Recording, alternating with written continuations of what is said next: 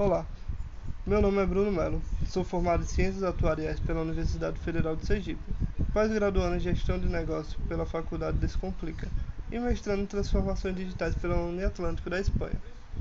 Esse podcast nasce com o objetivo de expandir o projeto do Gerindo Risco e quero iniciar falando do meu primeiro e-book, que foi lançado há um mês e ele é intitulado de Nove Dedos, tudo depende de como você enxerga o incidente conta a história de um rapaz que sofreu um acidente de moto, como ele agiu e todos os insights da vida que ele acabou por enxergar.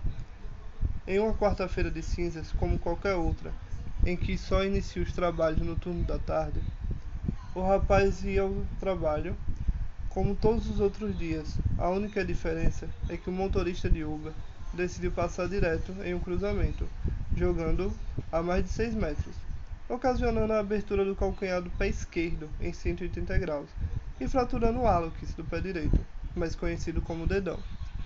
Ferimentos esses que aconteceram devido ao choque com a marcha e o meio-fio, respectivamente.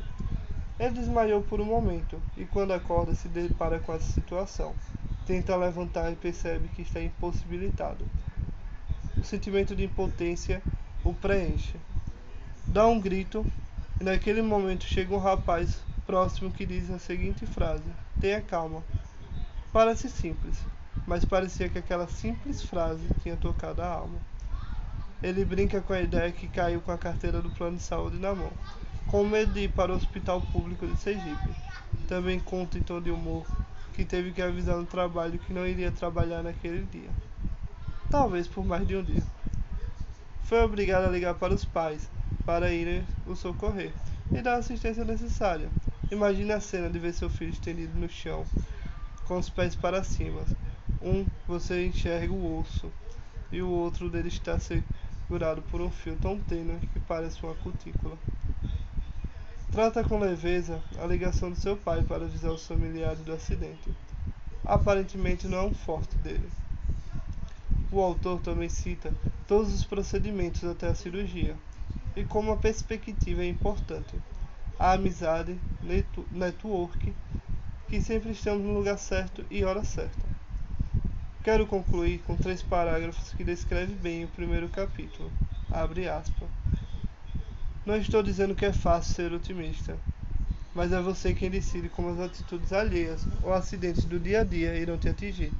Manter a mente aberta e tentar olhar pela perspectiva que leva a paz à alma é a melhor opção. Imagina aquela pessoa que faria disso um drama.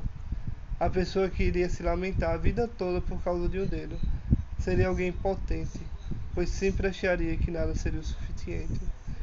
Se você me perguntar se, se o dedo é importante e ou faz falta, eu vou dizer que sim. Se puder, mantenha todos os seus dedos. Não faça como eu e o ex-presidente. Mantenha os seus dedos. Mas se vier a perder, faça desse momento o ponto de partida para crescer e aprender. Tire lições dos seus problemas. Assim como em tudo na vida, tudo dependerá do momento em diante do caos. Qual será a sua perspectiva? Estar ali no chão não me dava medo, nem mesmo ansiedade do que viria a acontecer. Na verdade, tentei não pensar nisso naquele momento. Só queria sair dali pelo simples motivo que era meio-dia, em pleno Nordeste, e o calor estava demais. Fecha aspas. Obrigado e até mais.